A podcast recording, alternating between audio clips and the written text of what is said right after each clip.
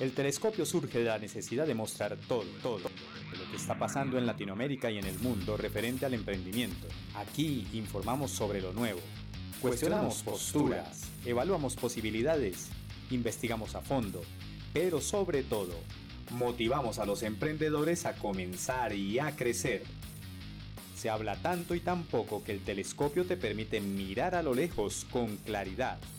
Soy Fernando Espina y en este espacio tendré invitados de todo tipo y trataremos temas de interés para los emprendedores. Comencemos.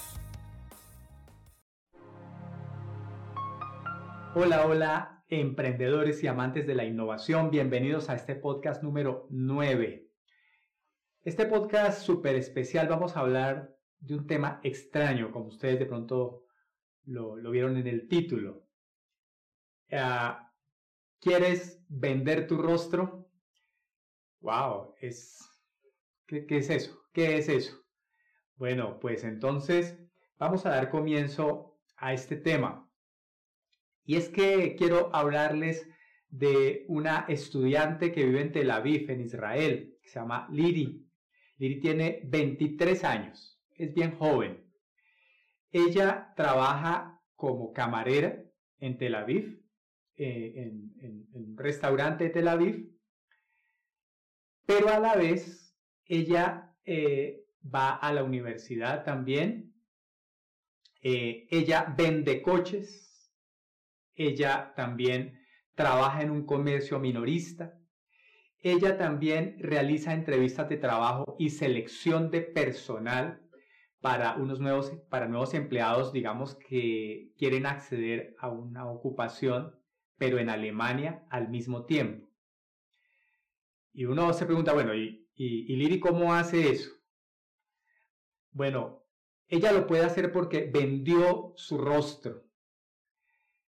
Ah, vendió su rostro a una empresa que se llama Our One. Our One. Eh, esta es una de las muchas empresas que en este momento están requiriendo estos servicios. Our One se especializa en recolectar rostros eh, y usa una tecnología que vamos a hablar ahorita más tarde, que se llama la deepfake. Y esta tecnología deepfake, deepfake es algo que permite que una eh, digamos, una mezcla de una imagen real con un rostro de una persona y que mediante inteligencia artificial esta representación casi realista o realista pueda cumplir varias funciones. Entonces, Liri, mientras que está trabajando en Tel Aviv y yendo a su universidad, al mismo tiempo también es secretaria, al mismo, al mismo tiempo también es una persona que está entrevistando a, a, las personas que quieren un empleo en Alemania y en cualquier parte del mundo, Liri puede estar al mismo tiempo, es omnipresente. Bueno, eh, dice que estas personas, ellos les llama personajes, tiene aproximadamente más o menos unos 100.000 hasta este momento y cada día están entrando más personas a vender su rostro.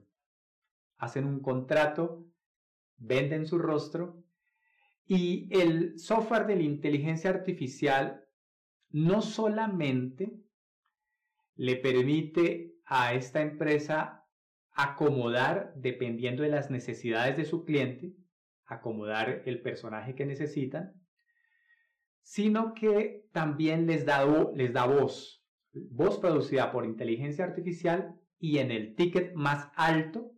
Entonces, lo que hacen es que un profesional en voz eh, presta su voz y la unen, hacen el lip sync, hacen el lip sync con el personaje, como ya es digital, este movimiento de los labios es real y entonces esta persona con una voz diferente, Liri, con una voz diferente, y en cualquier idioma puede desarrollar cualquier tipo de trabajo. Así que la podemos ver de azafata, la podemos ver de eh, recepcionista, la podemos ver de secretaria, la podemos ver de profesora, en diferentes lugares y con diferentes voces.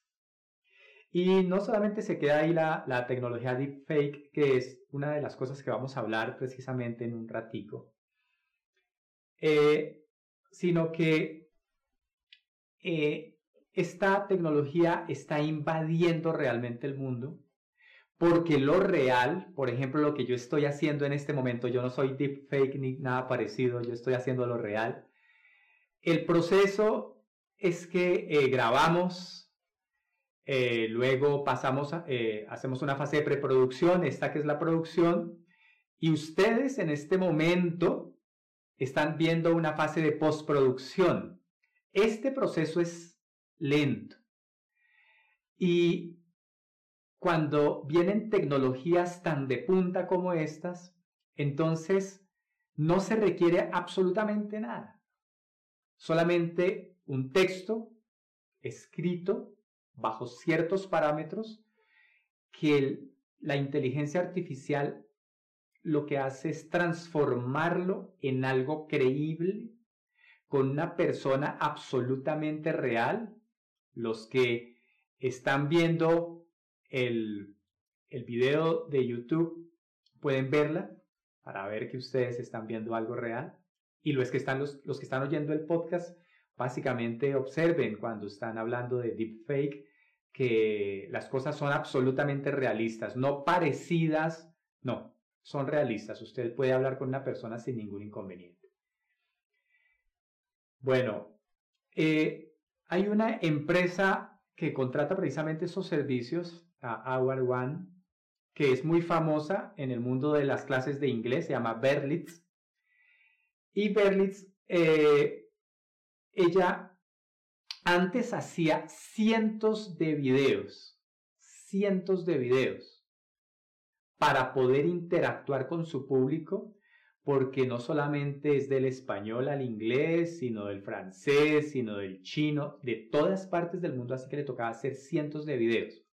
En este momento, lo único que contrata con Awar One es que ella da los textos y Awar One en muy poquitico tiempo le entrega el producto y ellos simplemente lo distribuyen a todas sus plataformas, a todas sus estaciones de trabajo y las personas piensan que están siendo instruidas por un profesor real. Y es tan especializada esta tecnología de inteligencia artificial que cuando identifica que el público al cual se va a dirigir es de, de, de test, eh, digamos que son eh, asiáticos o pueden ser eh, de tez morena o pueden ser blancos, lo que hace es darle el texto al personaje más cercano a esta persona que lo está viendo para evitar precisamente ese rechazo en el mensaje, así que ya escoge rápidamente qué personaje se le ajusta y esta persona es la que va a comunicarse con él. Así que hay más confianza. Esto es precisamente uno de los puntos interesantes de la inteligencia artificial que hemos visto que en muchas ocasiones es atacada de una manera impresionante, pero están produciendo unos resultados bien, bien interesantes. Otro ejemplo temprano eh, de esta tecnología lo tiene una, eh, una empresa que se llama Alice Receptionist. Y es que Alice Receptionist, ella provee de recepcionistas a las empresas. Ella eh, genera una pantalla en donde los clientes, no, digamos a nivel virtual, preguntan y una Alice, que puede ser cualquier persona del mundo que ha vendido su rostro, la atiende y le da toda la información que ella requiere. Obviamente como inteligencia artificial básicamente es como lo que sucede con los bots de, de que, que, están en Facebook. Entonces, de ManyChat o cualquiera de estos bots, solamente que hablando. y responde todas las dudas de estas personas. Esto es algo de lo que está pasando en el mundo. La pregunta entonces es, ¿tú venderías tu rostro? No se gana mucho, solamente que tu rostro va a aparecer en todas partes del mundo. Y bueno, es una, una forma de sufragar algunos gastos. Ok, los contratos son muy específicos porque ese rostro ya pertenece a la empresa, así que ellos eh, lo pueden utilizar.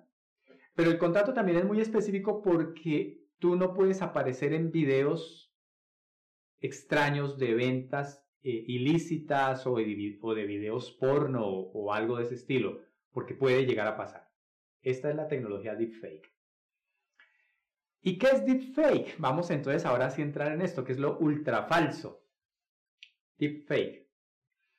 Bueno, esto es básicamente ah, una unión entre dos palabras, uno que es obviamente la falsificación de fake, eh, falsificación, y otro que es el aprendizaje profundo, por eso el deep.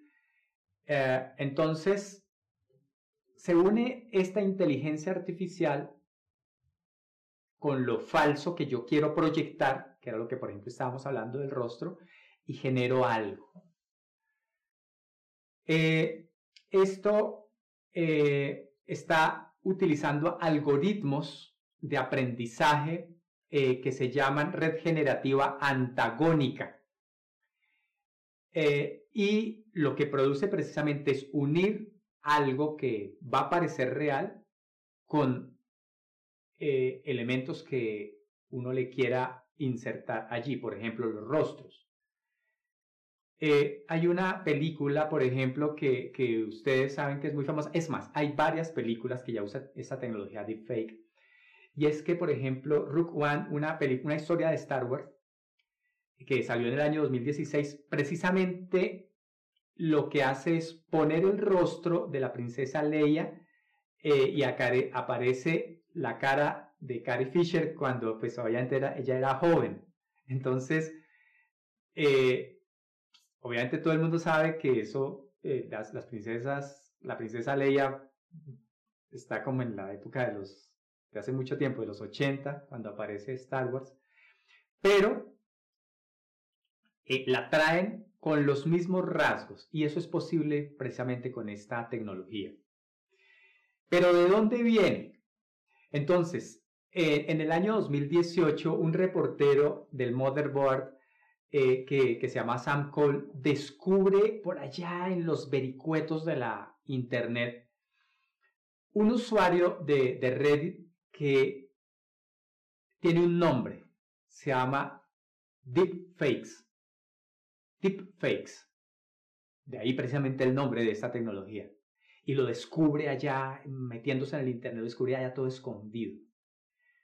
Este, este hombre lo que hacía era publicar videos pornográficos falsos, en donde el tipo este no tiene nada que hacer. Lo que hacía era coger un video pornográfico y le insertaba la cara de un, de un famoso ahí pues no eran de tan buena calidad, pero eran chistosísimos o eran muy virales, lo, consumían muy rápidamente y él utilizó esta tecnología. El tipo era un, genio de esto, uniendo con una inteligencia artificial de pronto un poco sencilla. Eh, así que este fue el primer uso que se hizo de los deepfakes, por eso las personas se cuidan de que cuando venden el rostro, pues gente no vaya a resultar en cualquier cosa, porque con la tecnología de ahora se puede hacer cualquier, cualquier actividad. Entonces, eh, hay muchas historias al respecto. Por ejemplo, en el año 1969, eh, iniciaron un proyecto para crear una historia alternativa. ¿Se acuerdan que hay un episodio precisamente que hablamos de el disparo a la luna, el moonshot? Entonces, en, esa, en ese episodio les contaba cómo el presidente Kennedy eh, aseguró que los Estados Unidos irían a la Luna. Bueno, pues aquí con una tecnología eh, se hizo un video que se llama en, caso del desastre lunar. Quiere decir, ¿qué tal? ¿Qué tal no hubiera podido el hombre posarse en la luna?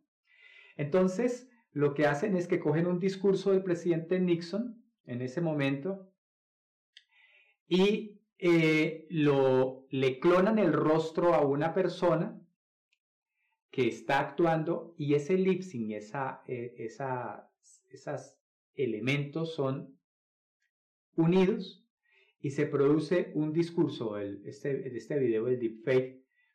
Entonces, eh, este video se llama el deepfake de Nixon. Aquí es donde Nixon se disculpa por no haber podido llegar a la luna. Bueno, obviamente también lo que todo el mundo ha visto por todos lados, los memes con una tecnología así como medio tontica, utilizan los deepfake, quiere decir que le, le colocan el rostro a las personas para hacer memes, que es algo que ya nosotros vemos muy continuamente. Muy bien, estos deepfakes eh, o esta tecnología deepfake es algo que comenzó como ustedes ven mal como toda tecnología disruptiva. Y al parecer al comienzo nadie daba un peso por ello. El tema es cómo esas tecnologías, y es básicamente como en la empresa, algo que parece que no fuera a ser eh, posible o que no se pudiera llegar a utilizar o que parece absurdo, como lo, hayamos lo hemos visto en otros episodios, pues resultó algo súper poderoso y en este momento hay muchas empresas que se aprovechan de una tecnología que al comienzo no iba a funcionar para poder hacer negocios multimillonarios.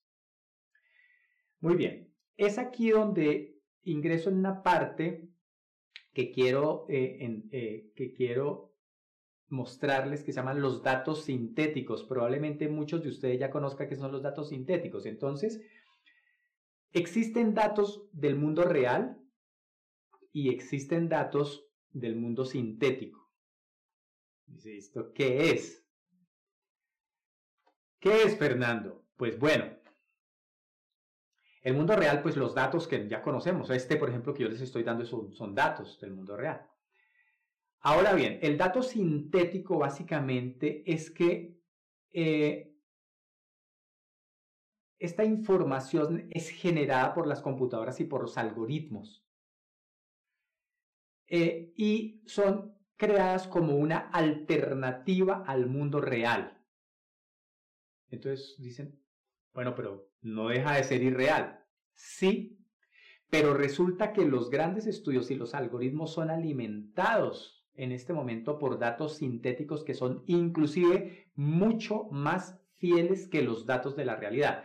Porque en la realidad yo en este momento les podría estar mintiendo con una voz creíble, con una mirada creíble, con una buena producción y ustedes, digamos, se tragarían el, el asunto, la información. Eso pasa con las fake news muchas se, son consumidas y se distribuyen y se comparten y resulta que son noticias falsas. Entonces el mundo real puede producir eso y los algoritmos entonces son bombardeados por información que ellos comienzan a usar y resulta que dan resultados que no son los adecuados. Entonces, eh, estos datos sintéticos se crean en esos mundos digitales en lugar precisamente de recopilarse en este mundo real para que los algoritmos se surtan de algo mucho mejor. Ok, lo que estábamos hablando de los rostros que se venden, eso precisamente es un dato sintético. Eh, así que todo lo que ustedes ven de inteligencia artificial probablemente sea un dato sintético que se nos esté ofreciendo. Así que la persona usted la ve y acerca y tiene poros, tiene frunce el ceño, la pupila se dilata, la voz es perfecta, se puede sudar, puede eh, generar suspiros, todo, absolutamente todo se puede hacer. Y es, es algo impresionante porque se, como toda tecnología disruptiva, toda tecnología que, que comienza a crecer, al comienzo es algo que, no, que nadie lo cree, que puede llegar a ser caro, que viene una fase de excepción, pero que después, cuando viene esa, esa fase de la, de la eh, demonetización y la democratización, que los precios bajan, está pasando esto. Cuando esta tecnología de los datos sintéticos, el deepfake, va a ser utilizada, cuando sea su precio menor, sea menor que los datos reales. Cuando producir con un deepfake sea menor, entonces probablemente el contenido, incluso muchas de las películas, serán producidas por alguien que realmente no está ahí. Y eso se espera.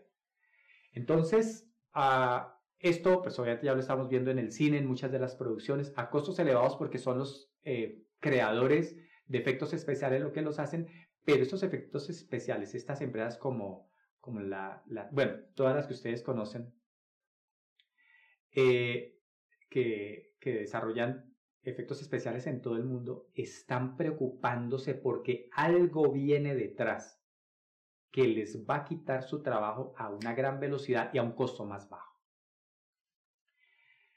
DataGen es una empresa que genera estos datos sintéticos, por ejemplo, personajes. Ella lo que hace con DataGen es coger un humano real, meterlo en un gran escáner, escanearlo por todas partes para que aparezca desde el pelo hasta los pies, desde el cabello hasta los pies de la cabeza, escanea todo, los poros, las pupilas con cámaras 4K. Y después, obviamente, eh, se lo entrega a los algoritmos para que produzcan una imagen de tercera dimensión, quiere decir que pueda girar, que pueda saltar, que pueda hacer lo que ellos quieran. Eso hace DataGen, ese es su trabajo. Su trabajo es emitir datos sintéticos, pero esos datos sintéticos que están entregando es imágenes, es eh, imágenes 3D que pueden moverse, pueden hacer absolutamente lo que necesite. Así que yo entrego ese cuerpo digital. Ese cuerpo digital lo entrego. Ok.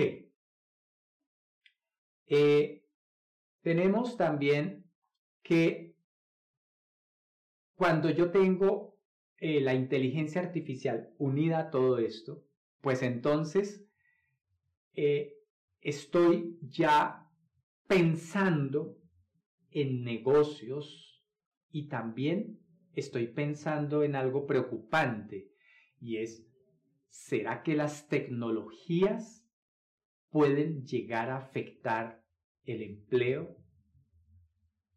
a las industrias que en este momento existen? Estas tecnologías de las cuales hablamos precisamente en, este, en estos podcasts, en, en todas las entregas que se hacen.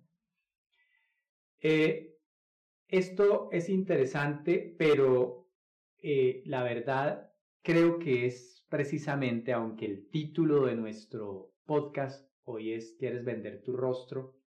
El trasfondo real es qué pasa con la generación de empleo.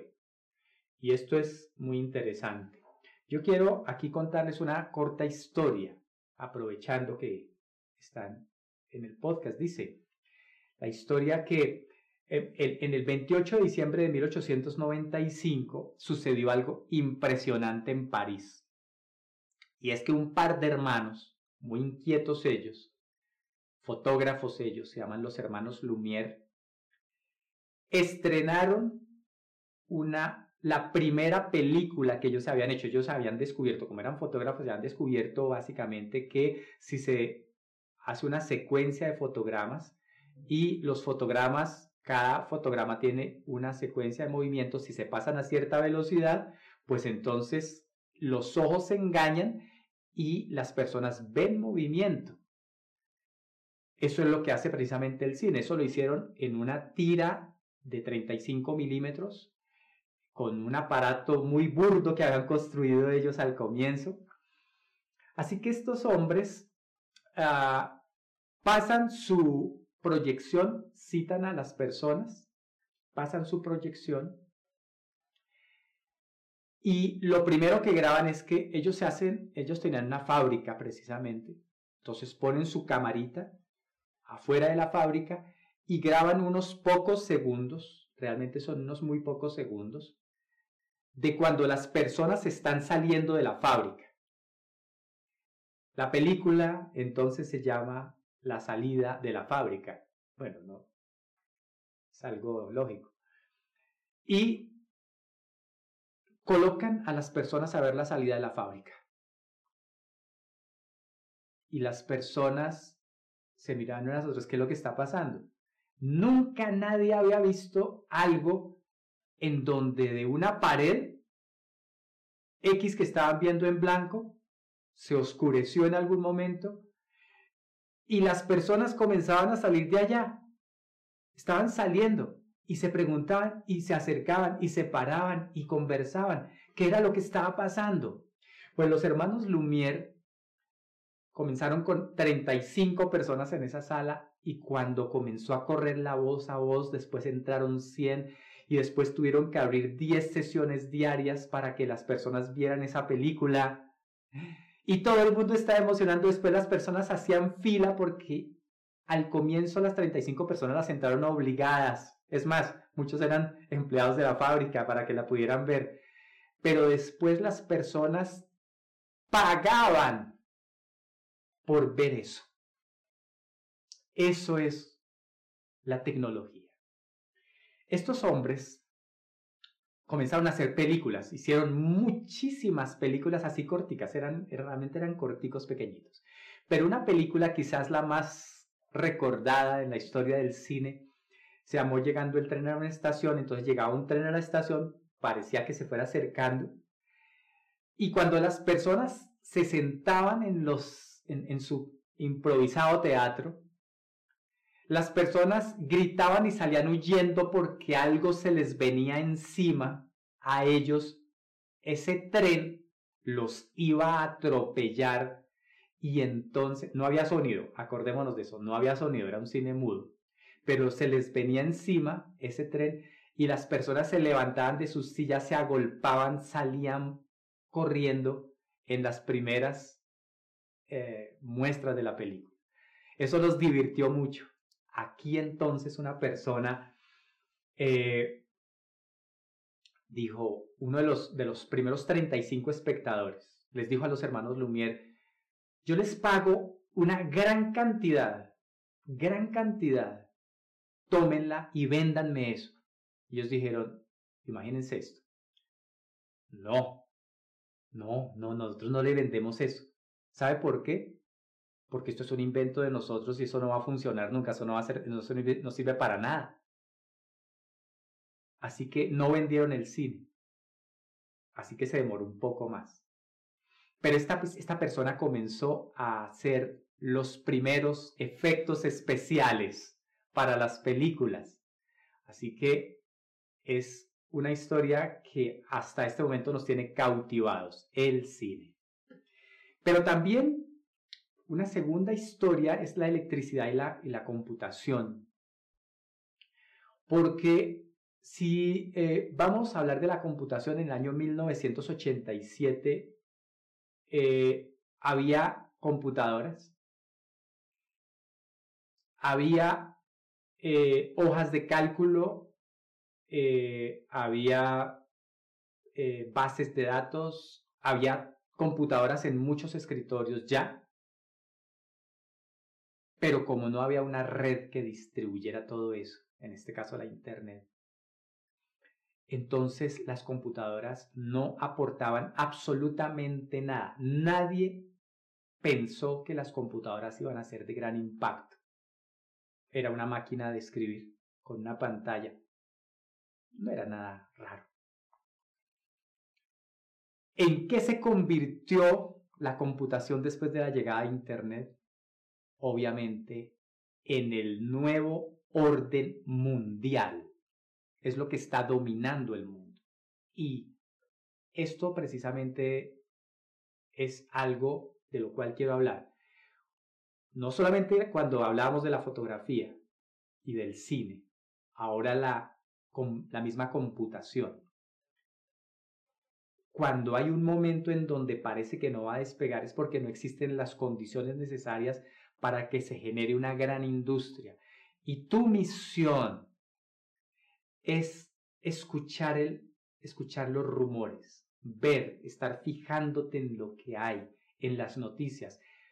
Tomar eso, tomarlo, analizarlo y ver cómo va a impactar tu industria. Y seguro que te vas a adelantar a lo que viene aquí adelante. Pero también eh, estamos hablando de la computación, pero también de la electricidad, y es que la electricidad es un tema que al comienzo, aunque existía la electricidad, existía la bombilla eléctrica, que ayudó a modificar y ayudó a, crear eh, Edison en el, 80, en el 1881. Eh, y había electricidad, se habían jugado, acuérdense, Tesla y Edison, ese juego para saber qué producía, si la corriente alterna o la corriente continua. Y entonces, eh, en otro momento hablaremos de eso precisamente, pero para 1900, para 1900, menos de un 5% de las fábricas utilizaban energía eléctrica. Eh, esto es increíble porque resulta que las personas tenían en sus fábricas grandísimos motores, pero a vapor. Eran unas fábricas enormes como las que ustedes están en este momento viendo, absolutamente enormes. Demandaban mucho combustible, demandaban muchos trabajadores para mantenerlas andando y resulta que la electricidad no fue considerada hasta tanto apareció algo que fue lo que cambió el mundo. Y fue el motor eléctrico. Cuando aparece el motor eléctrico, algo tan pequeño que se alimentaba por dos cables y no por vapor, por tuberías, por combustible, y tenía la misma fuerza ya los industriales vieron el poder de la electricidad e inmediatamente comenzaron a convertirse a ese gran poder. Y así cambió el mundo industrial, no con la electricidad, no. La electricidad apareció. Fue hasta la aparición del motor eléctrico, el que genera movimientos, el que transmite ese movimiento para generar un trabajo cuando ya la electricidad pasó a ser algo importante. Esto mismo es lo que sucedía precisamente con las computadoras que le faltaba el Internet. Ok. ¿Qué hay en este momento que le haga falta un elemento? Acuérdense que, por ejemplo, cuando ustedes tienen su rostro. Todos tenemos un rostro. No pasa nada con el rostro, bueno, excepto que lo estén mostrando a los modelos o nosotros, los creadores de contenido. Pero, eh, ¿quién iba a pensar que el rostro se podía vender y que se puede utilizar en todas partes del mundo? Con lo que comenzamos. Sin embargo, esta tecnología, como yo les decía, puede llegar a afectar un poco el empleo. Quiero para mencionar, pasar a revisar una información que, me parece súper interesante y es con respecto a una materia prima muy importante en el mundo, quizá ya no tanto como antes, aunque es muy apreciada por nosotros, que se llama el algodón. Resulta que cuando se mira la trayectoria de los empleos que ha perdido a través de la tecnología eh, el algodón. Entonces, esto lo escribe Jenkins en el año 1994, pero es súper interesante porque dice que los hilanderos manuales hindúes, indios, disculpen, eh, para producir 100 libras de algodón se requerían 50 mil hilanderos para 100 libras de algodón.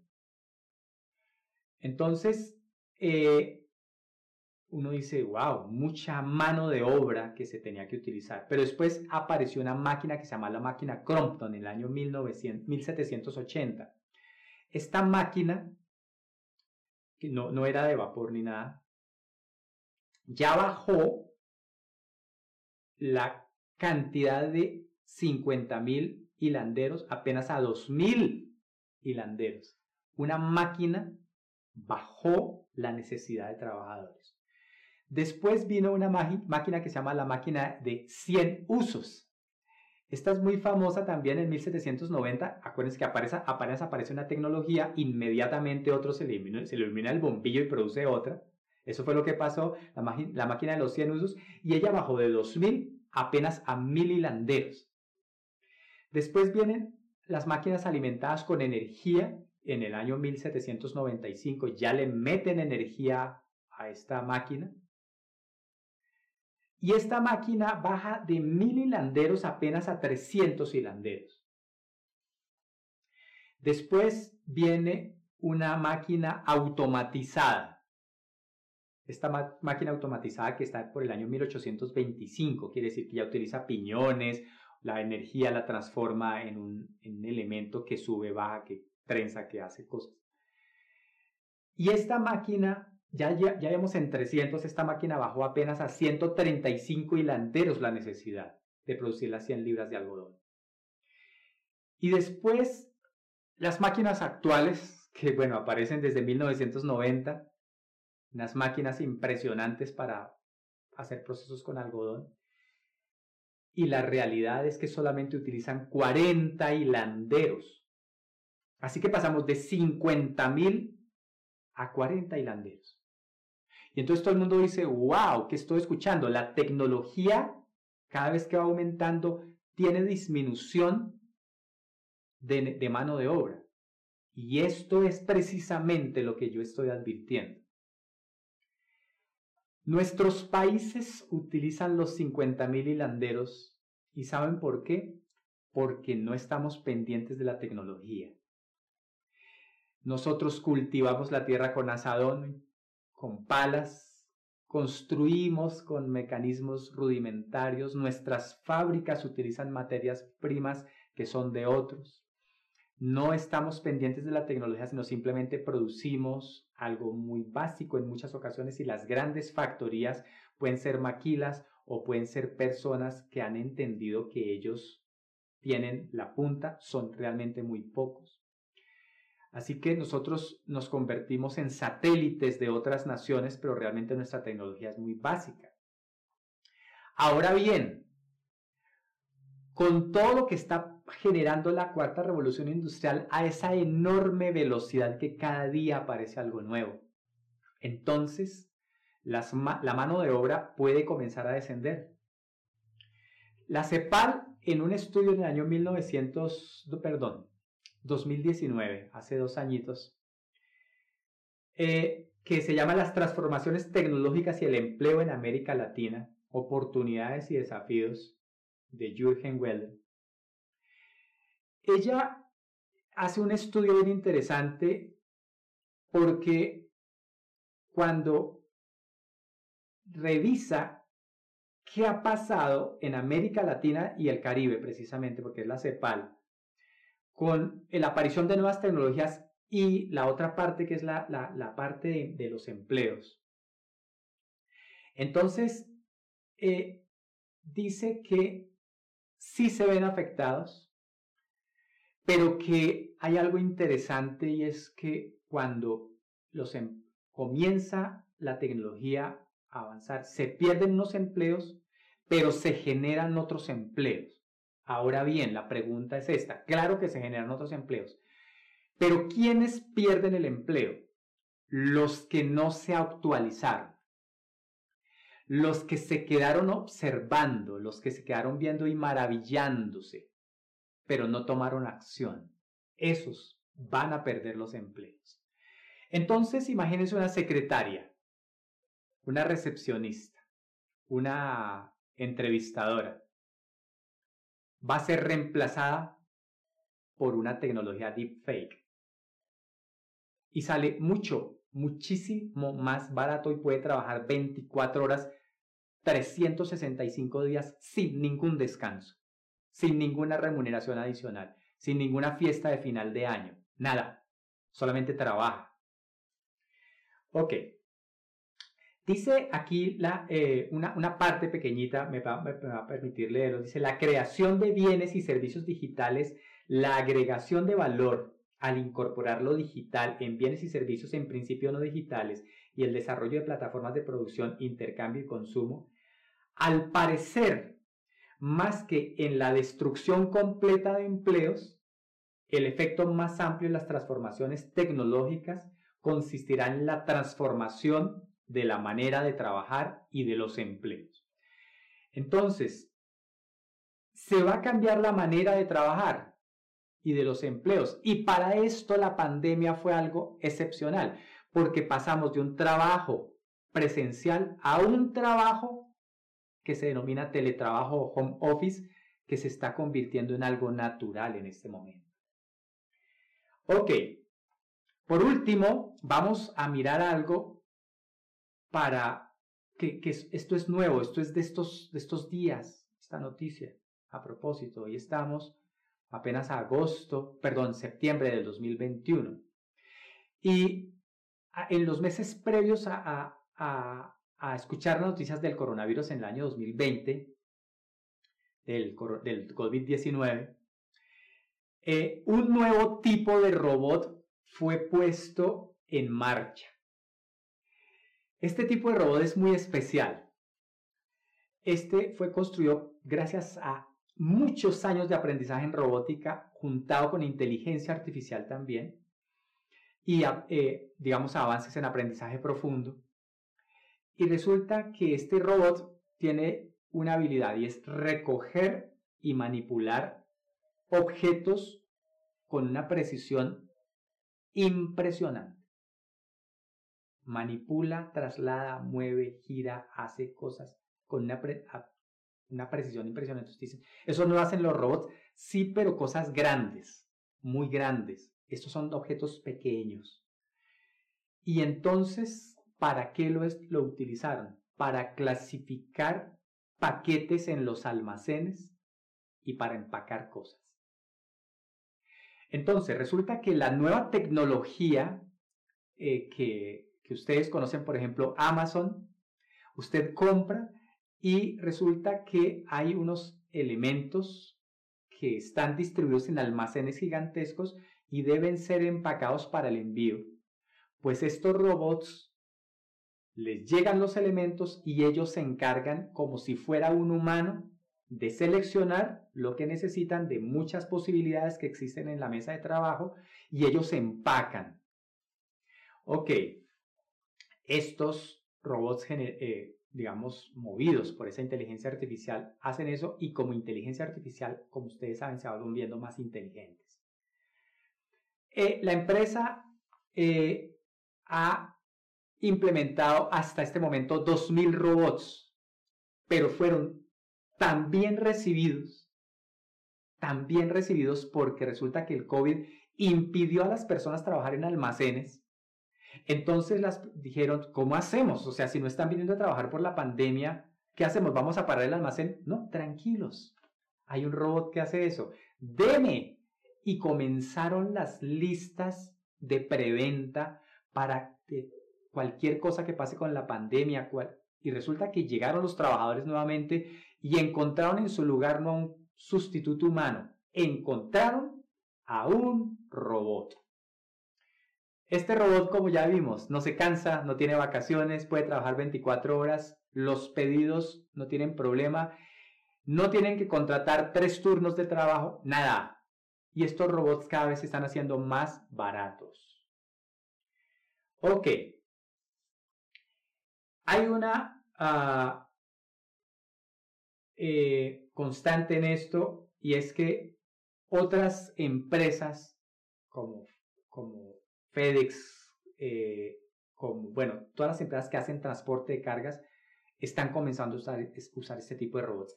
¿Y, por qué traigo esta noticia? Eh, y es porque la tecnología, aunque ustedes no la vean todos los días en su entorno en Latinoamérica, se está tomando el mundo.